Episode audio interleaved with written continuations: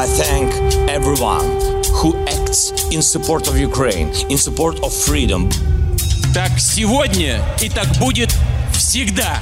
Спасибо. We need serious negotiations for peace based on the principles of the United Nations.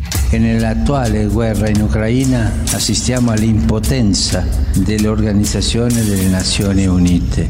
We must commit now to be in this fight for the long haul. We must remain unified today and tomorrow and the day after.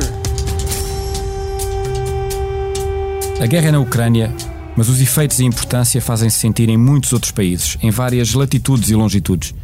Quando já passamos os dois meses de conflito, vamos procurar todas as semanas olhar para outras fronteiras, ouvir especialistas e tentar explicar o que está a acontecer. Este é o Bloco de Leste, o novo podcast do Expresso, e eu sou o Martin Silva.